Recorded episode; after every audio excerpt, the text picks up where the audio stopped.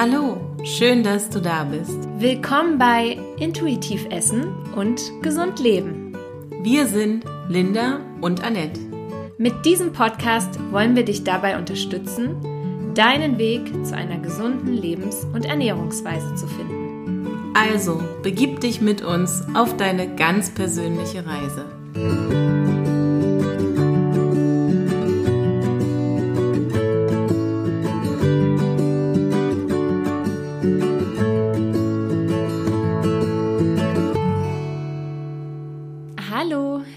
Dass du auch heute wieder eingeschaltet hast. Unser Titel sagt es ja schon. Heute geht es um ein ganz besonders spannendes Thema. Unsere Gewohnheiten und deren Einfluss auf uns und unser Leben.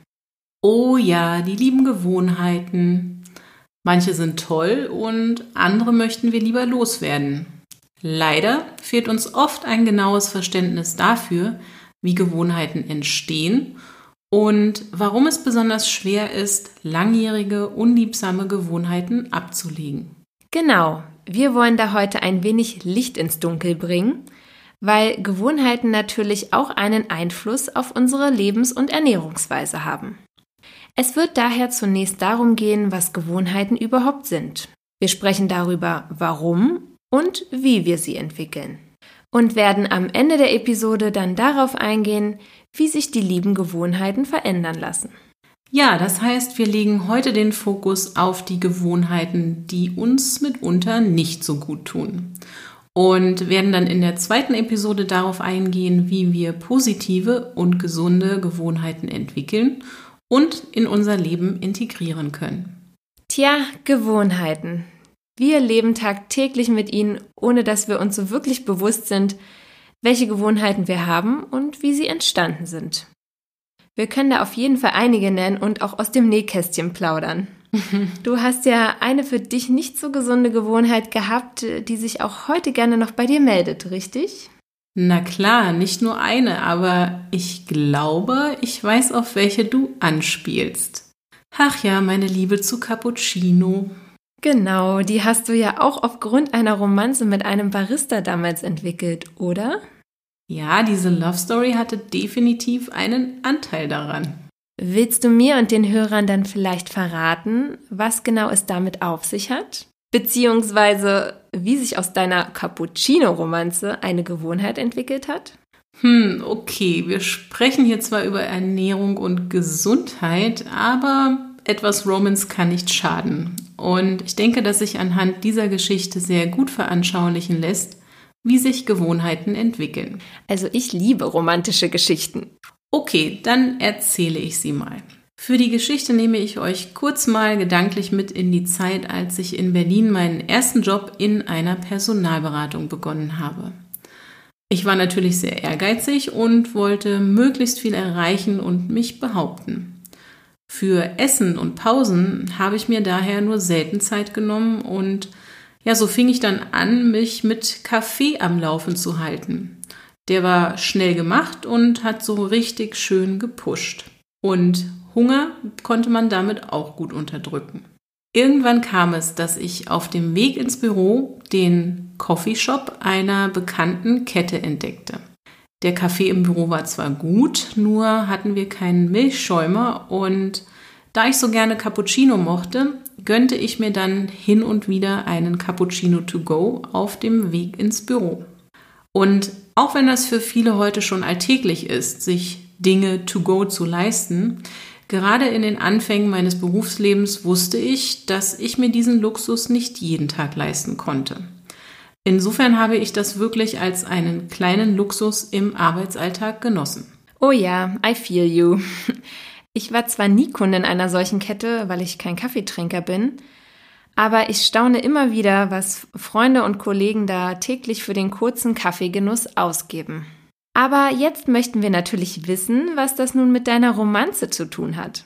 Tja, dazu kam es, als ich eines Morgens wieder einmal einen Cappuccino holte und plötzlich von den strahlend blauen Augen des neuen Barista in den Bann gezogen wurde. Oh la la. Ja, du kannst dir sicher vorstellen, dass es nun ein noch größeres Vergnügen für mich war, mir morgens dort einen Cappuccino zu holen. Der Tag wurde ja gleich auf zweifache Weise versüßt. Oh ja. Aber um die Geschichte etwas abzukürzen, nach einigen Tagen mit intensivem Blickkontakt und Flirten schob mir der Barista eines Morgens eine Serviette zu, auf die ich dann meine Handynummer notieren sollte. Und hast du sie ihm gegeben? Mach es nicht so spannend. Ja klar, bei blauen Augen, einem tollen Lächeln plus Cappuccino werd ich leider schwach. Mhm. Naja, wir trafen uns dann regelmäßig und es entwickelte sich auch eine Beziehung daraus. Und ja, wir hatten wegen Arbeit und Studium allerdings nicht so viel Zeit. Deswegen ging ich natürlich auch gerne jeden Tag zumindest einen Cappuccino holen, um ihn wenigstens da sehen zu können. Und der Cappuccino am Morgen wurde somit zu einem sehr schönen, wenn auch für mich damals recht teuren Ritual. Oh, Amore, Amore. Aber was wurde dann aus euch? ja, er zog nach seinem Diplomabschluss leider aufgrund eines Jobangebots nach Bayern. Und die Fernbeziehung aufrechtzuerhalten ist uns leider aufgrund von Zeit, aber auch Geldmangel irgendwann einfach nicht mehr gelungen, so dass wir uns schweren Herzens trennen mussten. Oh nein, Annette, wie schade. Ja, ich weiß. Ja, aber ich denke auch heute noch sehr gerne an diese Zeit zurück, vor allem dann, wenn ich einen dieser Coffeeshops betrete. Also nach dem Umzug und, und der Trennung von deinem Freund ist dann der Cappuccino geblieben? Ja, leider. Ich hatte mich einfach an den Luxus meines morgendlichen Cappuccinos gewöhnt und obwohl er nicht mehr da war, blieben natürlich all die schönen Erinnerungen. Sie waren einfach unbewusst mit dem Betreten des Coffeeshops und dem Genuss eines Cappuccinos verknüpft. Und ja, auch heute noch löst ein schöner Cappuccino positive Gefühle in mir aus. Erst als ich den Job wechselte und sich kein Coffeeshop mehr auf dem Weg ins Büro befand, trank ich wieder Kaffee im Büro. Irgendwann habe ich mir übrigens mal ausgerechnet, was so ein fast täglicher Coffee to go im Jahr kostet und mich dann ein wenig darüber geärgert, wie viel Geld da zusammenkam, denn ja, vielleicht hätte ich das lieber in das eine oder andere Zugticket mehr investiert. Tja, später ist man oft schlauer, ne?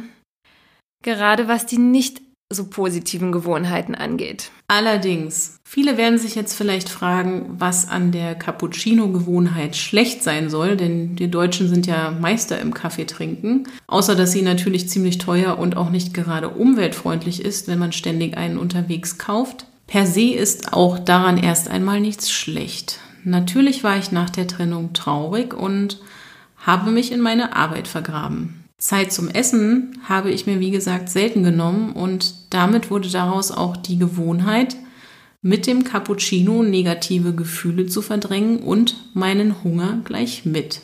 Das Entscheidende dabei war, dass ich mir der Auslöser überhaupt nicht bewusst war. Ich habe meine drei Cappuccino am Tag getrunken und fühlte mich gut damit.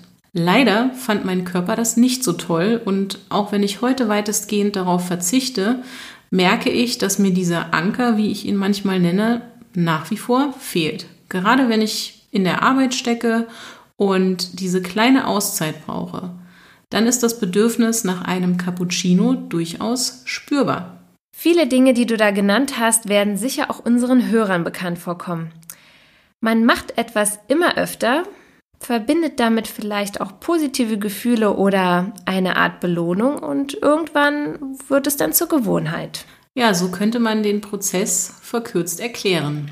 Lass uns doch mal dann dein Beispiel nutzen und erklären, warum wir überhaupt Gewohnheiten haben und wie sich diese entwickeln. Charles Duhigg, ein amerikanischer Bestsellerautor, hat sich in seinem Buch The Power of Habit, zu Deutsch Die Macht der Gewohnheit, genau mit dieser Thematik beschäftigt. Er beschreibt den komplexen Vorgang, der sich dabei in unserem Gehirn abspielt, mit dem sogenannten Habit Loop.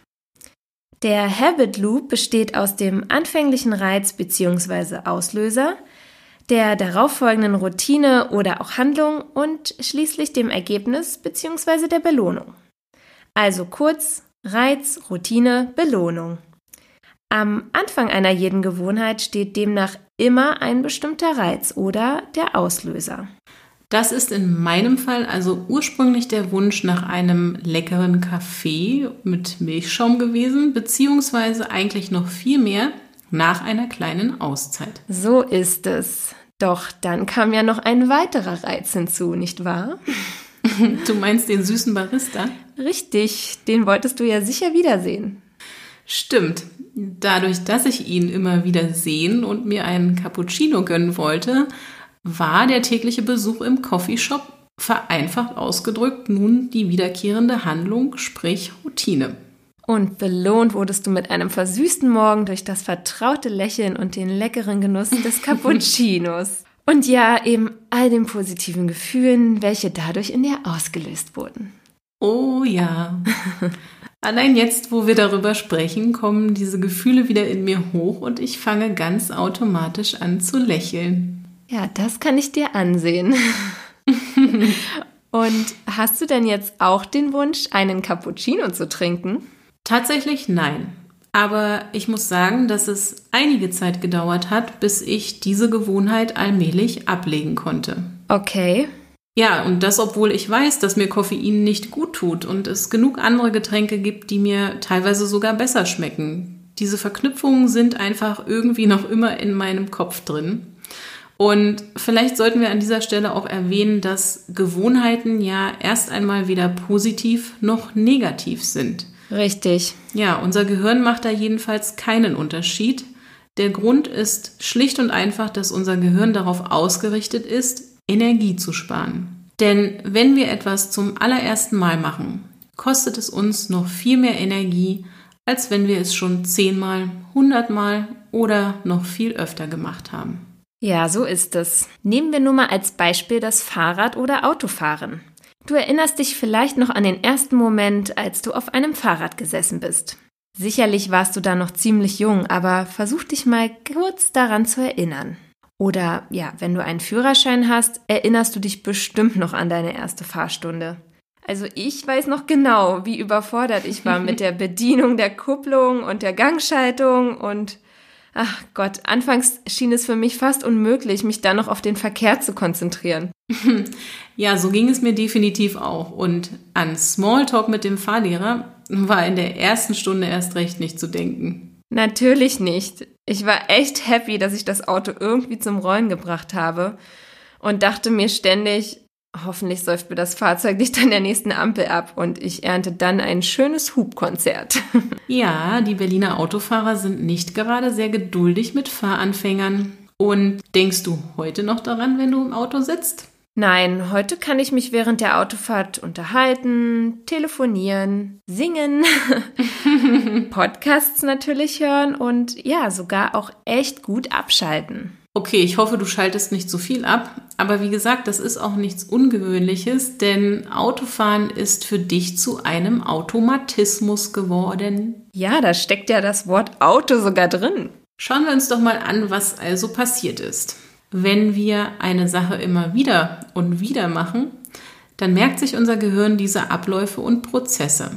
Das passiert auch beim Erlernen eines Musikinstruments oder bei vielen weiteren Handlungen, die wir des Öfteren wiederholt haben. Im Prinzip sind viele unserer tagtäglichen Handlungen Gewohnheit und laufen somit automatisiert ab. Zähne putzen, anziehen, der Weg zur Arbeit und so weiter.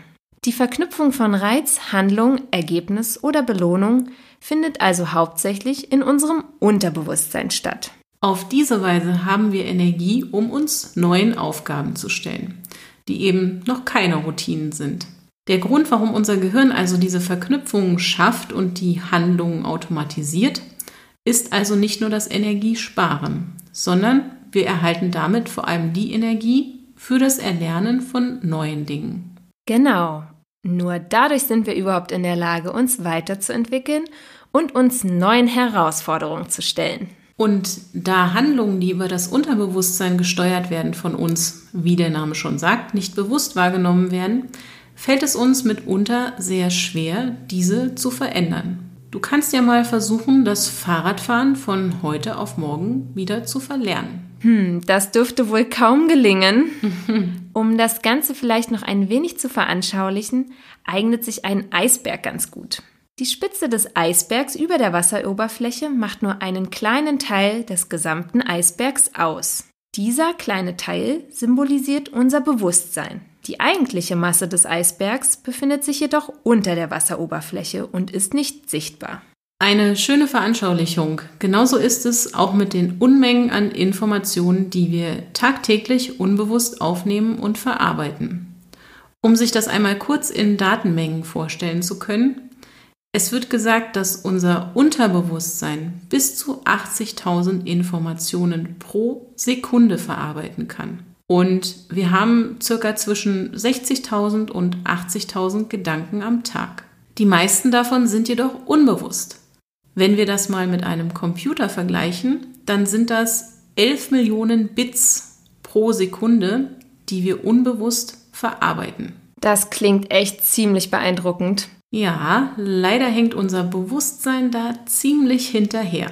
Auch wenn wir glauben, dass wir sehr viele bewusste Entscheidungen treffen, die traurige Wahrheit ist leider, dass man bisher herausgefunden hat, dass wir bewusst nur 40 Bits pro Sekunde verarbeiten können und das hat natürlich auch Einfluss auf unsere Gedanken. Wir glauben leider sehr oft nur, dass wir bewusst denken und handeln. Diese Zahlen zeigen ziemlich deutlich, dass dies nicht so ist. Es ist aber gut so, denn würden wir alles, was wir tun, also jeden einzelnen Schritt, jede Handlung bewusst machen, Ach, dann wären wir total erschöpft, noch bevor wir überhaupt richtig in den Tag gestartet sind. Ja, stell dir nur mal vor, du müsstest jeden einzelnen Schritt deiner Morgenroutine noch bewusst denken und umsetzen. Wie gesagt, wenn wir eine Routine oft genug gemacht haben und sie zur Gewohnheit geworden ist, dann haben wir wieder mehr Energie für andere Dinge. Nur wie gehen wir mit Gewohnheiten um, die sich vielleicht über Jahre entwickelt haben und von denen wir wissen oder vielleicht auch spüren, dass sie uns nicht gut tun? Vielleicht kommen wir an dieser Stelle nochmal zurück zu deinem Cappuccino-Beispiel. Du meinst, wie ich mir den Cappuccino dann abgewöhnt habe, beziehungsweise nicht mehr so viel davon getrunken habe? Ja, genau. Okay, es kam der Tag, an dem ich realisierte, dass ich die Verantwortung für meine eigene Gesundheit trage. Die Schilddrüsenunterfunktion, meine geschwächten Nebennieren und das Auf und Ab mit den jahrelangen Diäten. Irgendwann wusste ich, so kann es nicht weitergehen und ich wollte endlich wieder gesund sein. Durch Eigenrecherche, zahlreiche Fachbücher und die Ausbildung zum ganzheitlichen Gesundheitsberater musste ich mir eingestehen, dass der tägliche Genuss des Cappuccinos, der ja auch oft zur Kompensation meines Hungergefühls diente, einfach nicht gut für mich war. Ich habe mir also dessen Ursache und Wirkung verdeutlicht. Das enthaltene Koffein war für meinen Körper einfach zusätzlicher Stress. Und wie du vielleicht aus der letzten Episode zum Thema Stress weißt, hat Stress nicht nur einen Einfluss auf unsere Gesundheit, sondern auch darauf, ob wir eben unser Gewicht halten können. Und heute trinke ich Cappuccino daher sehr bewusst und nur gelegentlich. Vor allem dann, wenn ich entspannt bin und eben nicht ohnehin schon gestresst. Da wären wir wieder bei unserem Lieblingswort, nämlich Achtsamkeit. Genau. Ich denke, wir können daraus auch die erste Empfehlung zur Änderung einer Gewohnheit ableiten. Denn zunächst müssen wir diese erkennen und sie hinterfragen. Auch geht es darum, dass wir neben dem Auslöser auch die zu erwartende Belohnung identifizieren und uns deutlich bewusst machen. Die ist in deinem Cappuccino-Beispiel sicherlich der Genuss, aber auch die Erwartung der positiven Gefühle, die sich einstellen, wenn du ihn in den Händen hältst und trinkst. Ja, und das hatte irgendwann nicht mal mehr etwas mit dem süßen Barista zu tun. Ach nee? Nein. Der Genuss des Cappuccinos war ja vielmehr so ein Moment der Ruhe und Entspannung. Da ich dieses Bedürfnis mittlerweile kenne, kann ich auch bewusster damit umgehen und mir dann einfach eine Pause gönnen, in der ich dann statt Cappuccino einen Tee trinke oder vielleicht auch einfach den Austausch mit einer Freundin oder Arbeitskollegen genieße. Also, wenn wir eine Gewohnheit ändern möchten, kommen wir nicht daran vorbei, uns bewusst damit auseinanderzusetzen. Genau. Dafür lohnt es sich wirklich mal, die drei Komponenten Reiz, Routine, Belohnung in eine Tabelle zu notieren und dir deine negativen Gewohnheiten damit bewusst zu machen. Erst wenn wir das Bewusstsein dafür entwickelt haben, können wir zum Beispiel nach alternativen Handlungen suchen um zu dem gleichen Ergebnis bzw. ja, der gleichen Belohnung zu kommen. Richtig, denn in meinem Fall war es ja eigentlich das Bedürfnis nach einer kleinen Pause bzw. Auszeit während der Arbeit. Also einfach ein kleiner Moment für mich. Der Reiz lag darin, dass der Cappuccino genau diese kleine Auszeit ermöglicht hat. Wie konnte ich mich also nun von dieser Gewohnheit lösen? Anfangs, wie wir gerade schon gehört haben, bedarf es neben der Reflexion natürlich auch etwas Disziplin. Gerade da Koffein ja auch eine Wirkung auf den Körper hat. So wie auch bei Zucker können sich hier sogar Entzugserscheinungen bemerkbar machen. Unser Gehirn erwartet den gewohnten Cocktail von Glückshormonen, also die Belohnung. Aber es kommt nichts. Indem ich mir bewusst gemacht habe, dass der Reiz für den Cappuccino in erster Linie darin bestand, mir eine Pause zu gönnen und mal einen Moment für mich zu haben, konnte ich mir diese Pause dann auch bewusst nehmen, aber alternativ ein für mich gesünderes Getränk wie einen Tee oder heute auch gerne einen Kurkuma-Latte wählen. Lecker. Mm, ja. An dieser Stelle möchte ich nur mal kurz erwähnen, dass manche Menschen nicht einmal wissen, dass ihr morgendlicher Kaffee auch eine Gewohnheit ist, um die Verdauung, die eigentlich aus anderen Gründen geschwächt sein kann, anzuregen. Wir werden auf das Thema Verdauung und Darmgesundheit aber in weiteren Episoden genauer eingehen. Lass uns aber jetzt noch mal ein anderes Beispiel betrachten. Stell dir einmal vor, du beginnst einen neuen Job und begleitest die neuen Kollegen zur Kaffeetheke. Dort stehen immer Kekse und ja, weil man sich so nett unterhält und alle anderen ja auch öfter zugreifen, macht man einfach mit. Da man die Kollegen besser kennenlernen möchte, wird dies zu einer täglichen Gewohnheit. Der Auslöser für den nun regelmäßigen Konsum von Kaffee und den leckeren Keksen war aber nicht das Verlangen nach Kaffee und Keksen, es war vielmehr der Wunsch, sich in das neue Umfeld zu integrieren und mit den Kollegen besser austauschen zu können. Und wie gesagt, daraus muss jetzt keine Gewohnheit entstehen, aber es kann daraus mitunter eine kleine Kaffee- und Keksroutine entstehen. Wenn wir diese dann nicht reflektieren, ist das vielleicht sogar etwas, was dazu führt, dass wir ja eine Gewohnheit entwickeln, die auf lange Sicht mitunter Konsequenzen hat, weil dann vielleicht doch der Gürtel irgendwann etwas enger sitzt. Sobald wir unser Verhalten reflektieren und aus unbewussten bewusste Handlungen machen, können wir gegensteuern. Jetzt fragst du dich vielleicht, was du nun tun kannst, um wirklich etwas zu verändern. Nun, da ist es wie mit allen Dingen im Leben. Wir brauchen ein Ziel. Und damit meinen wir tatsächlich ein Ziel. Ja, wenn wir zu viele Dinge auf einmal ändern wollen, geraten wir schnell in die Überforderung. Dann passiert das Übliche. Wir gestehen uns die Niederlage gegen unseren inneren Schweinehund ein und geben auf. Der erste Schritt ist also die Entscheidung, an der einen negativen Gewohnheit zu arbeiten, die dich am meisten belastet oder dir eine positive Gewohnheit auszuwählen, die du in dein Leben integrieren möchtest. Du wirst deine Aufmerksamkeit zu Beginn bewusst darauf lenken und damit schon nach kurzer Zeit deutlich weniger Anstrengung damit verbinden. Erleben wir dann den Erfolg, den wir mit der Änderung einer Gewohnheit hatten, fällt es uns leichter, weitere Gewohnheiten Schritt für Schritt zu ändern. Genau, so hast du ja auch deine Morgenroutine entwickelt, richtig?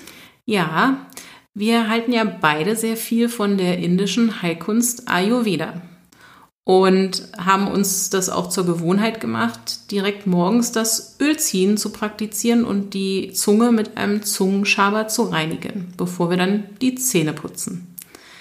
Das Ölziehen hat mich zu Beginn sehr viel Überwindung gekostet, und ein erster Versuch scheiterte daran, dass ich mir parallel noch ganz viele andere Dinge vorgenommen hatte und ständig unterwegs war.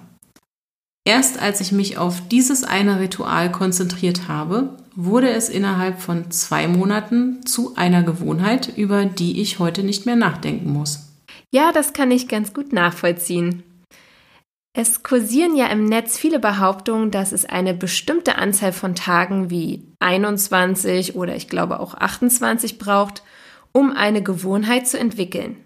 Die Forschung zeigt jedoch, dass der Zeitraum sehr, sehr unterschiedlich ausfällt. In der Studie How Are Habits Formed?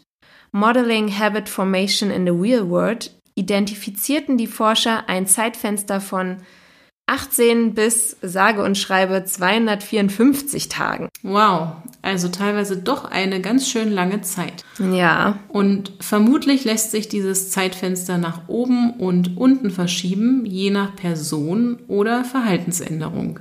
Es gibt jedoch Ansätze, mit denen es dir leichter fallen wird und diese wollen wir dir heute und in der nächsten Episode vorstellen. Wir haben ja gerade die zwei ersten Schritte benannt. Reflektiere deine Gewohnheiten und mach den ersten Schritt, indem du dir eine Veränderung vornimmst. Da wir ja heute von den negativen Gewohnheiten sprechen, wollen wir als nächstes darauf eingehen, wie du leichter davon loskommst. Ja, als ich beschlossen habe, im Interesse meiner Gesundheit wirklich eine Zeit lang komplett auf Koffein zu verzichten, habe ich mir eine Reihe schöner Tees gekauft und angefangen, mir in den Pausen einen Tee zu machen.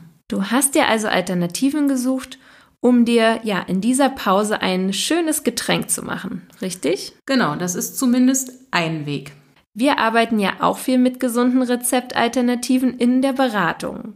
Dennoch fallen manche Menschen trotzdem in alte Verhaltensmuster zurück und greifen lieber zur klassischen Schokolade als zu einer gesunden Alternative. Ja, und da ist es dann durchaus sinnvoll, mal etwas radikaler vorzugehen. Stell dir also einmal vor, du möchtest weniger Schokolade essen. Wie leicht fällt dir das, wenn du ständig die leckeren Schokoriegel vor deiner Nase zu liegen hast? Du ahnst vielleicht schon, worauf ich hinaus will. Manchmal muss man einfach dafür sorgen, dass die Versuchung gar nicht da ist, vor allem wenn man zu emotionalem und unbewussten Essen neigt. Also, Ganz nach dem Motto aus den Augen, aus dem Sinn. Gerade bei schlechten Gewohnheiten ist es sinnvoll, sich Möglichkeiten zu überlegen, wie wir uns diese schwer machen können. Und das ist unser Tipp, wenn es um schlechte Gewohnheiten geht. Überlege dir also, wie du es dir möglichst schwer machen kannst, deinen schlechten Gewohnheiten weiter zu folgen. Ich habe während meiner Darm- und Leberkur die Kaffeemaschine auch mal für eine Zeit in den Keller verbannt. Ja, ja, ja. Ich denke, da gibt es übrigens noch sehr viele weitere kreative, wenn auch teilweise ja sehr radikale Maßnahmen, die andere Menschen ergriffen haben. Die Beispiele reichen dann vom Wegsperren der Fernbedienung über ein Zeitschloss an der Schublade mit den Süßigkeiten, ja, bis hin zu einem findigen Entwickler, der den Strom für seinen Fernseher über einen Ergometer generiert hat. er konnte also nur Fernsehen, wenn er mit dem Radfahren ausreichend Strom für den Fernseher produziert hat. Oha, das nenne ich tatsächlich kreativ. Ob du nun auch zu solch radikalen Maßnahmen greifen willst, liegt natürlich ganz bei dir. Du tust bereits schon viel für dich, indem du deine Gewohnheiten reflektierst dich dann entscheidest, an einer Gewohnheit zu arbeiten und darauf fokussierst, diese eine schlechte Gewohnheit abzulegen. Wie gesagt, wir sind alle nur Menschen und mal gelingt es uns schneller und leichter etwas zu ändern und dann braucht es mitunter auch mal mehr Zeit. So wahr und wichtig, dass du das an der Stelle nochmal erwähnst. Der Weg hin zu mehr Gesundheit und auch zu einem intuitiven, gesunden Essverhalten ist ein Prozess. Es gibt neben dem emotionalen Essen oder Essstörungen auch gesundheitliche Einflüsse, die uns am intuitiven Essen hindern. Darauf werden wir in zukünftigen Episoden genauer eingehen. Mach dir aber erst einmal bewusst, dass sich Gewohnheiten viel besser ändern lassen, wenn wir entspannt sind und uns nicht so sehr damit stressen. Der achtsame Umgang mit dir selbst spielt auch hier wieder eine entscheidende Rolle. Oh ja, versuche also am besten noch heute deine Gewohnheiten zu reflektieren. Dazu findest du entsprechende Übungen in meiner kostenlosen 6-Wochen-Challenge. Der Link dazu ist natürlich in den Show Notes. Fassen wir doch noch mal kurz die wichtigsten Punkte der heutigen Episode zusammen. Gewohnheiten helfen uns, viele Dinge ohne Anstrengung automatisch zu machen. Dadurch bleibt uns mehr Energie für die Dinge, die vielleicht neu sind. Unser Gehirn unterscheidet aber nicht zwischen positiven und negativen Gewohnheiten. Daher ist es so wichtig, schlechte Gewohnheiten zu reflektieren und uns die Kette aus Reiz, Routine und Belohnung vor Augen zu führen. Erst dann können wir etwas daran ändern. Ja, und um etwas zu ändern, brauchen wir natürlich noch ein wenig Disziplin. Und zwar genauso lange, bis sich das neue Verhalten wieder zu einer Gewohnheit entwickelt hat. Nimm dir also nicht zu viel auf einmal vor und habe etwas Geduld mit dir selbst. So kommst du Schritt für Schritt an dein Ziel. Versuche vor allem bei negativen Gewohnheiten die Kette zu durchbrechen, indem du sie dir einfach etwas schwerer machst. Ein paar Beispiele dafür haben wir dir ja schon gegeben. Wir hoffen jedenfalls, dass du viele interessante Einblicke gewonnen hast und vielleicht noch besser verstehst, warum Gewohnheiten in unserem Leben eine so große Rolle spielen. Wir freuen uns schon sehr darauf, dir nächste Woche erzählen zu können, wie du gesunde und positive Routinen umsetzen kannst und du damit mehr für dich und deine Gesundheit erreichen kannst. Kontaktiere uns gerne, wenn du Fragen oder Anregungen hast. Bis dahin wünschen wir dir erst einmal eine gute Zeit und freuen uns weiterhin über deinen Support. Gerne mit einer ehrlichen Bewertung bei Apple Podcasts oder dem Teilen unseres Podcasts mit Freunden. Danke und bis ganz bald. Deine Linda und Annette.